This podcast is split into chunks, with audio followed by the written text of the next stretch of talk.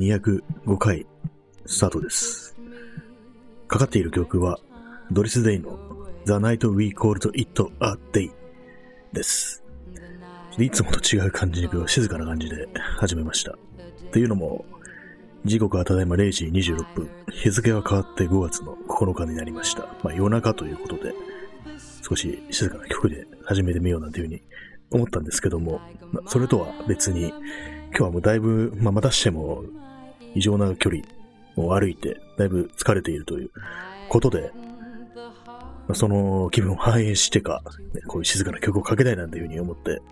始めたわけなんですけども、皆様、土曜の深夜、いかがお過ごしでしょうか？あの、前にこの放送で話しましたけども、昔、五木ひろゆき、作家の五木ひろゆきがラジオ番組を結構長いことやってて、それもずっ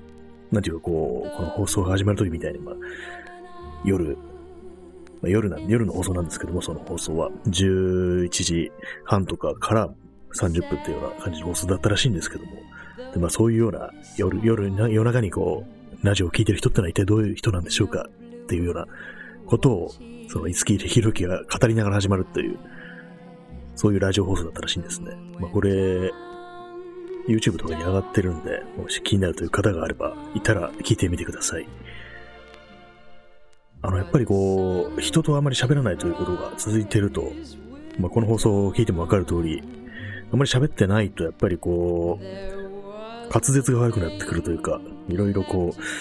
あれなんですよね、何も、いろんなことがおぼつかなくなってくるというか、トークの内容とか、トーク喋り方とかですね、まあ要は、トークなんて大げさに言いましたけども、そういうふうに思うんで、で、まあ、外に出てこう、人と喋った日にこう、録音してみると、なんとなく調子がいいような気がするって、こう、前に話したんですけども、割にまず必ずしもそうとも言えないなということにファッと気づきましたね。まあ、あまりにもこう、肉体の方が疲れてしまうと、喋りの方にも影響が出てくるというふうに思って、まあ、要は、こう、ほどほどにということですね。あまり疲れすぎても良くないし、でも全然ね、こう、人と喋んなくて、そう温存しすぎてもいけないなんていう、そういうことを思いました。まあ、要は何事も、ね、中庸がいいっていう、まあ、お釈迦様みたいなことで言いますけども、まあ、その通りだなっていうようなことを思いました。まあ、今日どこに行ったかというと、荒川ですね。荒川まで歩くっていう感じで、まあ、どこから歩いたかというと、中野から荒川まで歩くって、まあ、ちょっと、ね、だいぶ距離があるんですけども、それもややりました。割に、こう、そう、練馬だとか板橋とか、あの辺はそんなには行かないんで、よっぽど用事がないと行かないんで、私も久しぶりに行ったんですけども、あの辺。やっぱりこう、まあ、そうですね、まあ、まず、街の様子からなんですけども、やっぱあの、昼間、昼、まあ、昼過ぎから歩いたんですけども、やっぱりなんか、人がいますね。普通昼間の街っていうのは。まあ、中野とか、かなりの数の人でごった返してて、大丈夫かなっていうような感じだったんですけども、大丈夫かなと言いながら、言いながらまあよくありますよね、そう。例えばなんか街に出たら人がたくさんいたっていうようなことを、まあツイッターとかで報告する人、まあ私ですけども、お前も出てるじゃないかっていうね、まあそういうことになってしまうんですけど、まあ私もそうです。今日は、そうです。外に出ましたっていうね、そうです。私が、こう、旗迷惑のおじさんですって感じになってるんですけども、まあそんな感じで、昼間はそんなになかったんですよね。まあで、ずんずん歩いてるうちに日が暮れて夜になるわけですけども、夜になると、こう、やっぱり人がいないですね。シーンと。この間、あの、駒沢公園に行った時も思ったんですけども、やっぱ急にこう、やっぱ退散していくというか、やっぱり今までこう夜の街に出ていた人というのは、こうお店に、飲食店に行ってた人が多いのかなって、まあ、要はお酒を飲みに来てたっていうことなのかなというふうに、今更ながら気づいたというか、まあ気づいたと言っても事実かどうかわからないですけども、やっぱりそれなりの数の人が出なくなってんのかなというふうに思ったりして、まあ、とはいえ、その分、その昼間の人手を見てると、絶対これ夜行かなくなった人が昼に出てるでしょっていう感じはするんですよね。まあ、そう考えると、その酒を出さなくなったからといって、お店に行かなくなったという感じで、まあ、喜んでいられ、も 喜んでもいられないななんていうふうに思ったりして、やっぱりなんか昼間の空気なんか明らかに違うような気がするんですよね。なんかさあ出るぞみたいな、そういうなんか気概みたいなものをね、少し感じるんですけども、まあ私も昼から出てるんですけどもね、そのようなね、もう感じで、まあ歩いてたんですけども、長野から永遠でこう、北上して、こう、行くっていう感じだったんですけども、途中であの、高島平の、に着いたんですね。まあ、高島平っていうと結構その、昔は自殺の名所みたいな、名所って言い方あれですけども、自殺がすごい多発したみたいなことがあったらしく、それでまあ、ちょっとした心霊スポット的な扱いを受けているような時期があって、で、まあ、あまりにもまあ、そこから飛び降りる人が、まあ、要は団地から飛び降りる人が多いってことで、まあ、どうにもそれはあの、外から来て、まあ、その住人じゃなくて、まあ、そこにわざわざ死にに来るっていうような、そういう人がまあ多かったのか、まあ、それでまあ、その、マンションの外廊下の、まあ、普通はまあ、空いてますよね。こう、そこがあの、金網みたいなの塞いだっていうような、柵みたいなのつけて、まあ、金網って言ったらあれですけども、もうちゃんとした装飾のあるデザインですけども、それでまあ、飛び降りれないようにしたっていうことにしたそんな経緯があったっていうようなことを、まあ、聞いたことがあるんですけども、実際今日行ってみたら、まあ、確かにあるな、その柵みたいなやつっていう感じでしたね。でも、あの団地の下の、まあ、1階部分でなんか結構、あそこお店があったりしますよね、いろんな。今日ね、その新高島平の団地行ったら、やっぱり魚屋さんとかあったりして、あと、あれですね。何でしたっけ？床屋さんとか、で、床屋さんの入り口にね、でっかい、こう、プーさんのぬいぐるみが、でかい、本当にバカでかいんですよね。それが置いてあって、なんか、なんだろう、これ一瞬雑貨屋かなと思って見てみて、思わず入ろうとしたんですけども、よく見たらバーバーって書いてあって、あ、床屋なんだ、ここっていう感じで、もう入ってたら、まあ、かなりね、もう髪型がスッキリしてたところだったんですけども、今ね、もうすでにまあ、だいぶ短い髪型になってるんで、今日もしそこに入ってしまってたらだいぶもう短くなって、坊主に近いような感じになってたかもしれないですね。海兵隊カットにしてくださいみたいなことを言う羽目になったかもしれないですけども、直前でバーバーっていう文字に気がついて入らなかったんですけども、でそれに加えて、あの、まあ、喫茶店みたいなのもあったりして、へえっていう、なんかこう、団地の1階にいろんなお店があって、その団地内でこういろんなことができるっていうのがかなりなんか面白いなっていう、まあ、これも団地住んでた人とかの当たり前なのかもしれないですけども、結構自分見ると、なんか結構面白い感じがして、するんですよね。まあそんな、そんな高島平を経由して、こう荒川とか行ったんですけども、荒川の手前に新河岸っていうんですかね、あの、新しいに川、あの、縦棒3本の川じゃなくて、山水に可能の可の川ですね。それに岸って書いて、新河岸っていうところがあるんですけども、新河岸川っていうのも、が荒川の手前に流れてて、そこにあの、あれがあるんですよ。ガスタンクがね、3つボーンと並んでて、結構なインパクトがあるんですよね。ガスタンクというと、あの、戦時の方にもありますけども、やっぱあれと同じような規模で、3つドカーンとこう、巨大な建造物があるんですけども、それはあれ、改めてこう見てみるとかなり迫力あるなっていうことに気づきましたね。私も前に高島平とか結構行ったことあるんですけども、何度か。その時は夜で、まあ夜なんで、そうするとまああんまりこう巨大さというものが、そう、ね、伝わってこないんですよね。それが昼間見たら、こんな大きかったんだ、これみたいな感じで、結構新鮮な感じがしました。で、そこを抜けて荒川に行き、荒川のこう対岸には私の好きなね、ラジオの電波塔があるんですよね。なんかこう、電波塔というものになんか、この、一種のロマンを見出してるっていうような話はもうだいぶ前にこの放送でも言ったんですけども、やっぱりああいう巨大な建造物っていうのは結構好きですね。特にあの、そういう塔みたいな形の上にひたすらまっすぐ伸びていくような形のものっていうのは割と好きなんですけども、そういうものが対岸に見えて、で、まあ結局、その、橋を渡って埼玉に行くっていうことはしませんでしたね。もう県境を越えてしまったら、もう、とてもない罪人ということになってしまうんで、私も行かずにね、もう、あまり人と接触しない、こう空気の流れのいい河原を歩いたという感じだったんですけども、そんな一日を過ごしておりました。さすがに疲れましたね。往復で、まあ、途中まあちょっと坂があるっていう感じだったんですけども、割にこう、しんどいですね。やっぱ、ある程度の距離を超えると、やっぱ30キロ近くなると結構、まあ、足腰にダメージみたいなのがあるんですけども、私はあの、長い、長期間歩いて、長時間歩いて、どこにダメージが来るかというと、やっぱ足の裏なんですよね。足の裏が結構痛くなってくるっていうのがあって、よく、まあ、友人なんかは結構股関節に来るっていうようなことを言うんですけど、私はなぜかこう股関節には全く来ず、まず足の裏っていう感じで、で、まあ、帰ってきたらちょっとふくらはぎとかがつりそうになるって、まあ、そういう感じなんですけども、意外と関節には、関節はなんかちょっと頑丈にできてるんだかなんだかわかんないですけども、そんな感じなんですよね。多分、あの、普段結構あのカメラとか持ってて重い荷物を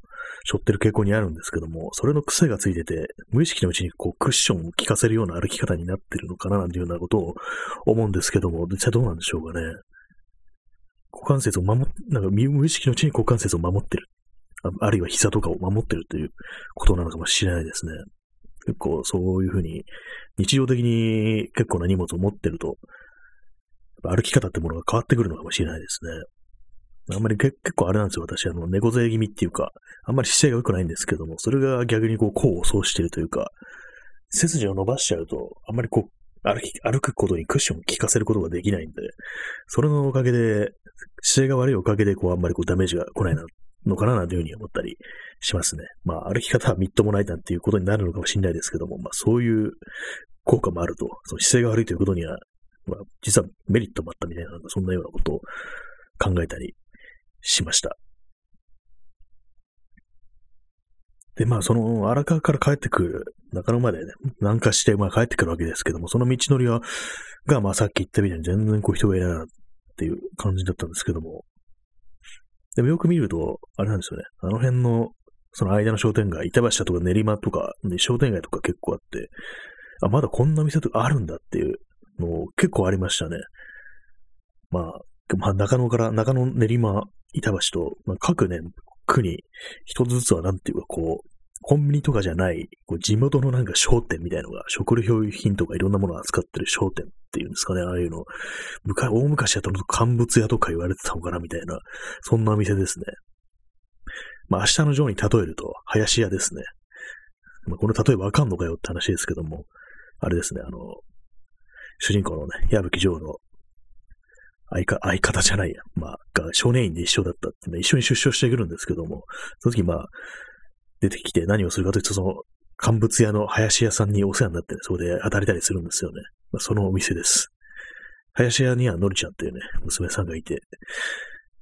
ていう、まあ、それはどうでもいいんですけども、明日のジョーの話はどうでもいいんですけども、まあ、そんな感じなんですよ。そんな感じなんですよと言いながら何を話したのか今忘れてましたけども、まあそういうふうにまあ、いわゆる昔っぽいお店が結構残ってるっていう感じで、まあ中入る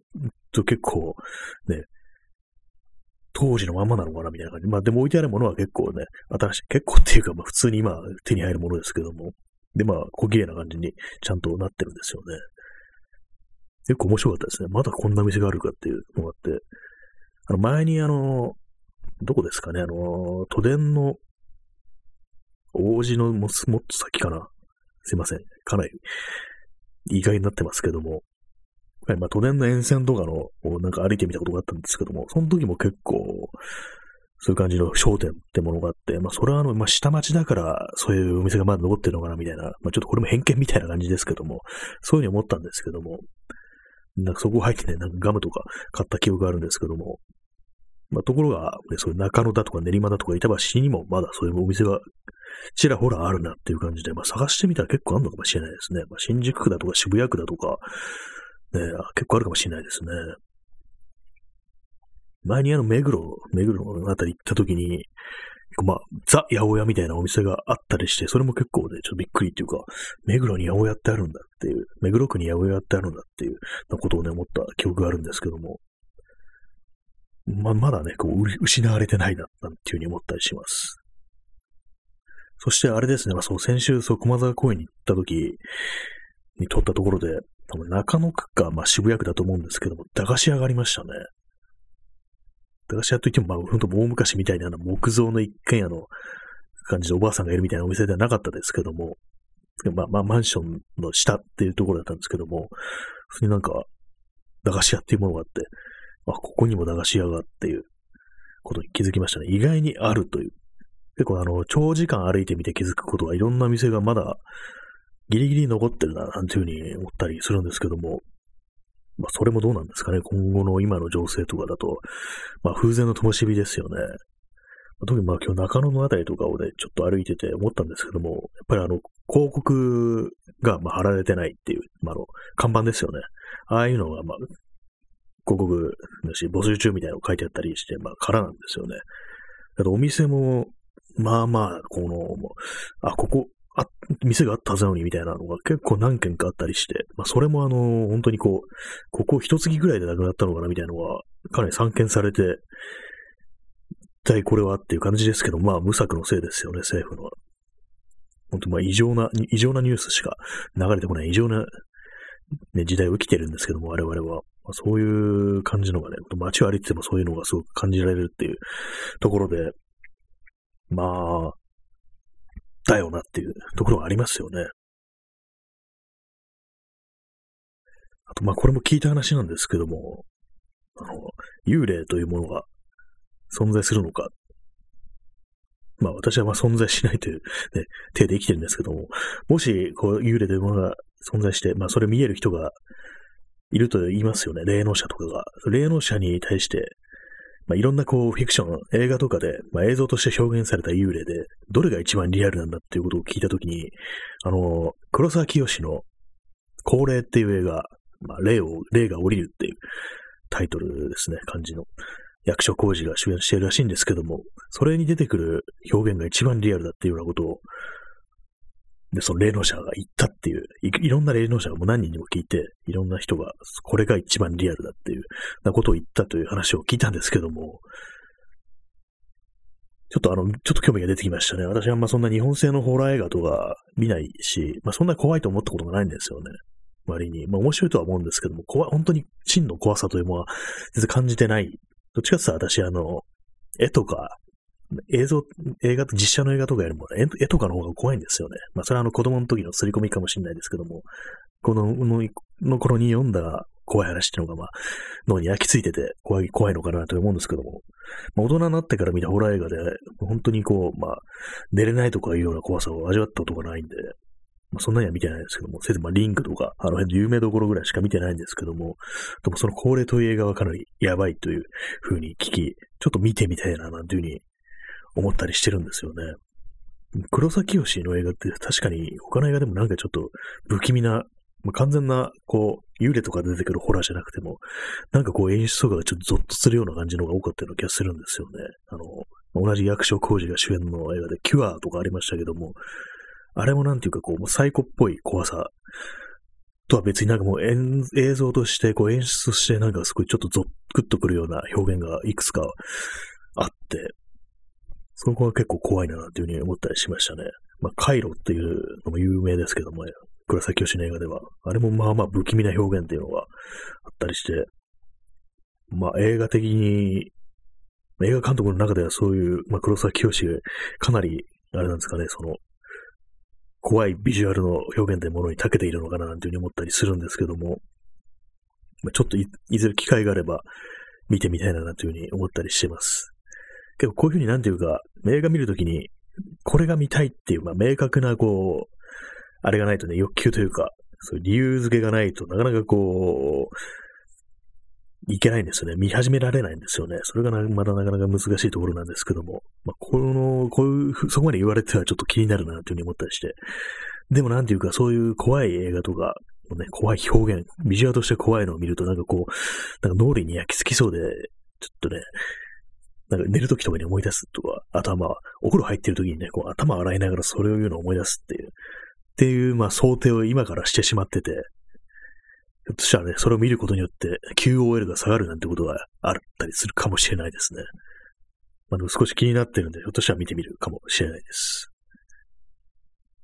あと、まあ、怖い映画といえば、あの、昔、昔っていうか、あの、前にこの放送で話したんですけども、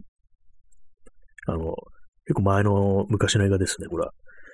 この子の7つのお祝いにっていう。あれ、あれ、これどうなんだろう。えー、近代一シリーズだったのが何だったのかちょっと思い出せないんですけども、横溝静止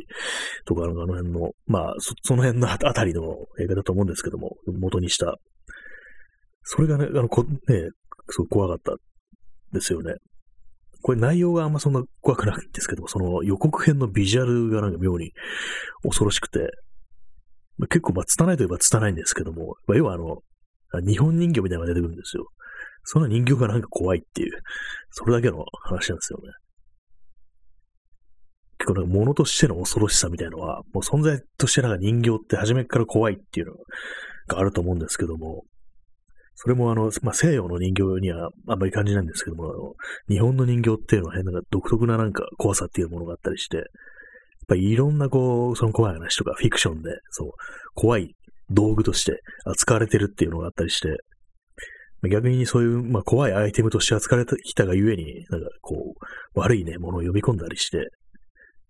本当に自白な存在になってしまったりなんていうことを今、ふと思いました。まあ、それだけです。他に日本映画で、まあ日本というか、まあ海外の映画でもあんまり怖いと思ったことがないんですけども、基本的にまあ映像表現としては、結構あの、びっくり系が多いですからね、海外とかは。私はまあ、まあ、びっくりはしますけれども、そんな怖いかと言われると、全然そうでもないんですよね。まあ、そのような感じでございます。まあ、この怖い話はまあ、その辺にしておいて、あと、おとといの放送で今、あの、ストーカーっていうね、あの、ビデオゲームをやっているなんて話をしましたけども、ね、それでまあ、いつ終わるんだろうなんていうふうに言ったんですけども、あの後、ちょっと、プレイしたら、もうあっさりと終わりましたね。もっとなんかここから先ずっと長いのかななんていうふうに思ったんですけども、まあ、最終的には、あの、チェルノブイリのね、中心地に突っ込んでいくみたいな展開になるんですけども、中心地といってもまあ、発電所とかでなく、その、発電所のある街にこう入っていくっていう感じで、なんですけども、まあ、あっさりとなんか終わったなっていう感じでした。このストーカーっていうのはあの、3作品出てて、まあそれがあの別にナンバリングされてないんですね。 one、two、three っていう感じで。まあ、最初のやつがあって、まあその後の2つはなんていうか、すごい追加のエピソードみたいな感じで、まあ使われてるんですけども、まあその追加のエピソードの2つを改めて、こう本当にこう、もうすぐ何年かぶりでこう手をつけてやったなという話だったんですけども、まあああいう、まあ要はチェルノブイリが舞台なんですよね。チェルノブイリ、まあああいう、私はあの、ああいう光景というものになんか妙に引きつけられるっていうか、まあ、それだけ、まあ、チェルノブイリね、とはっきりは言わないですけども、なんていうかこう、週末後の光景みたいなものに妙に引きつけられるところがあるんですね。まあ、他の、まあ、同じようなね、ビデオゲーム、ポストアポカリプスもので言うと、なんか、フォールアウトだとか、あれもまあ、核戦争後のアメリカっていうようなものが舞台なんで、で、まあ、なんでこんこういうものにすごく引きつけられるんだろうなんていうふうに思うと、思ってたんですけども、どうもあの、自分の中に、その、チェルノブフィリっていう、っていうか、まあ、要は原発事故っていうものの恐ろしさがなんかすごく強く刻み込まれてるのかなというふうに思ったりして、まあ、子供の頃とか結構なんか読んだことがあるんですね、そういうの。まあ、学校の図書、図書室にそれ系の本があって、で、まあ、怖いもの見たさ見るんですけども、要はなんか原発がメルトダウンしたら日本はどうなるかみたいな、そういうシミュレーションみたいなのが載ってる本だったんですけども、それを読んで非常に恐ろしくなって、で、まあ最終的にその本でどう展開するかというと、まあ日本中が死の街になるっていうような感じなんですよね。で、それがすごく恐ろしくて、でその恐怖が刻みつけられてるがゆえに、そういう終末ものという、ね、ジャンルに、ポストアポカリプスものに引きつけられるのかなというふうに思ったりするんですよね。まあその中でも、私はそのね、そのストーカーっていうのは、まあ、ロシア、ロシアじゃない、ウクライナですね。ウクライナのその光景ですからね、チェルノブイリの。特になん、なんていうか、こう、東欧というか、まあ、その、ユーラシア大陸のそういう様々とした風景というものに、妙にこう、ね、なんか感じるところがあるんですけども、でもそういうところで、こう、染みついた何かがあって、一種のトラウマみたいなものが自分をそこに向かわせるのかなって、まあ、かなり大げさに言いますけども、トラウマっつってもまあ別にね、そのフラッシュバックとかしないんですけども、そんなことを思いましたね。で、まあその幼き頃にそういうふうに刻みつかれた恐怖というか、まあそのさっき語ってね、そのあった、その図書室にあった本で、まあ挿絵みたいなのがあるんですけども、それがあの、まっすぐに続く、ね、舗装された道路がひび割れてて、で、草がこう、ぼうぼうに生い茂ってるっていう。で、そして死の街になるっていう。で、まあ空が真っ赤に染まってるんですよね。なぜか。わかんないですけども、夕方なのかなっていう感じですけども、そういう感じのものがすごく、その絵が、絵が非常に染みついてて、恐怖というものを覚えるのかなというふうに思ったりするんですよね。ななんていうか、こう、一つのなんかちょっと謎が解けたっていう、ああいうものに自分が引き寄せられる理由ってものはもしかしたらそこにあるのかななんていう話でした。皆様はそういうなんか原体験というか原風景というかそういうものがあって、なんとなくこういう光景というものに強く引きつけられる、そんなものがありますでしょうか？私はそれなんですよね。まあ他にもいくつかあると思うんですけども、必ずしもその恐怖のみに、をまあ、そのオリジンとしてね、こう、あるものではないっていう、まあ楽しいものも、楽しい記憶に結びついてるっていうものも、風景っていうものもあると思うんですけども、そういう週末ものに惹かれるっていうのがもしかしたらそ、そこら辺に理由があるのかなというふうに思ったりしましたね。そういう話でした。まあ、その、ストーカーの話はこの辺で終わりたいと思います。割にもっとすごく長く続くのかなと思ったら、サクッと終わってしまいましたね。なんかちょっとあの、原作のストルガツキーの小説だとか、そのタルコフスキの映画版の、ね、ストーカーだとか、こうちょっとまた久し久々に見てみようかなというふうに思ったりもしましたね。以上、ね、ポストアポカリプスの話を無理やりこう、リスナーに聞かせるという、まあ、一種のハラスメントですよね。私はまあこれをポストアポカリプスハラスメントっていうふうに呼んでるんですけども、まあ、大体まあ男っていうのはね、男が集まるとすぐにこう、文明崩壊だとか、まあ、核戦争後の話をし始めるっていうね、まあ、悪癖があるんですけども、こういうの実際聞かされてもうんざりしてるなんていうね、人も結構いるんじゃないかななんていうふうに思ったりします。うんざりしてる人もいるかなっていうふうに思うんで、まあ、こういうふうに一からね、こう説明して分かってもらおうとして、いや逆に聞かれるなんていうね、ことが、になってますけども、まあそんな感じなんで、この辺でね、終わりたいと思います。今日結構喋ってますね。27分喋ってるんですけども、もう結構体の方がかなり疲れてるから、あまり元気ないかななんていうふうに思ってて、実際さっきまで結構頭が痛かったりして、で、まあ、バファリンを投入したんですけども、まあ、そのおかげが結構スッキリしてきたというか、元気が出てきたような気がしますね。結構あの、長時間行動すると頭痛がしてくるっていうのは、かなりあるんですけども、私は。まあ、何が原因なのか。まあ、昨日はあの、まあ、要は日光のせいかなというふうに思ったんですけども、もしかしたらまあ、重い荷物を持って移動してるまあそうすると結構首のあたりが凝り固まるのかなというふうに思ったりして、そのせいでこう頭が痛くなるのかなというふうに思うんですけども。まあとはいえ歩くのはね、体にいいですからね、まあこういうのを定期的にやっていきたいなというふうに思うんですけども、まあそれにしても歩く距離がちょっと異常だなというふうに思ったりして、なんかこうあれなんですよね。ちょうどいいところっていうのが、なんだか見つからなくて、ちょっと極端な感じで、30キロ以上歩くみたいなことをやってしまいがちなんですけども、なかなか難しいところですね、これは。適切な距離、適切な場所を、そういうところを歩くっていうのは、結構まあむずいっていうことに気がつきました。そしてまあ水分補給はちゃんとした方がいいっていう。そろそろあれですね、あの、暖かくな、暑くなってくるから、やっぱり水を持ち歩きたいな、というふうに思ったりしますね。私は結構まあ、よっぽど真夏じゃないと水を持ってかなくて、それまでは結構外で買ったりして対処するんですよね。それもあんまり、あの、固形物は食べないで補給として、結構あの炭酸飲料みたいなもので、その補給の代わりにするっていうのがあったりするんで、それがなんかちょっと良くないなっていう。結構あの、すきっ腹、まあ要は外で食べないでこう移動してるからお腹空いてくるんですけども、すきっ腹にそういうまあ炭酸飲料とかを流し込むとあんま胃に良くないなっていうのがちょっとあったりして、ね、やたらになんかゲップが出たりするっていうのあるんで、それ考えると、まあ、水と普通の固形物を食べるっていうね、タンパク質とかを意識したような、あとはまあ、カロリー、糖質ですね。それを適切に摂取できるようなものにした方がいいのかなというふうに思ったりしましたね。まあ、そんな感じで今日は、あの、まあ、荒川まで行ってきて、行ってきましたという、そういう話でした。大変疲れている。なんか割となんか普通に喋れたような気がするんですけども、なんかよくわからないですね。まあ、コンディションでしょうね、要は。まあ、そんな感じで、本日はこの辺りで、まあ、30秒、30分くらい喋ったところで終わりたいと思います。今日もですね、あの、まあ、最後にちょっと曲をかけたいと思います。えっとですね、この曲は、えー、フランキー・ライモンザ・ティーン・エイジャーズで、また名前を、曲名を思い出せないですね。このウィンドウを切り替えるのがちょっとね、クリックする音が入るんで、めんどくさいんですよね。えー、Please Be Mine です。この曲でお別れとなります。それでは皆様、えー、楽しい土曜の深夜。まあ、楽しいも何もないだろうっていう気がしますけどもね、この時間に何を言って、言ってるんやっていうね、話ですけども、なんで今関西弁だったんだろうっていうところなんですけども、まあ、その辺で、この辺で終わりたいと思います。まあ、今日も男一匹、まあ、がない立ててお送りしましたけれども、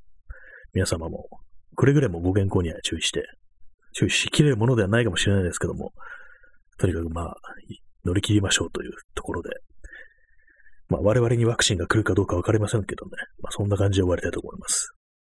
それでは皆様、おやすみなさい。フランキー・ライモンザ・ティーンエイジャーズで Please Be Mine。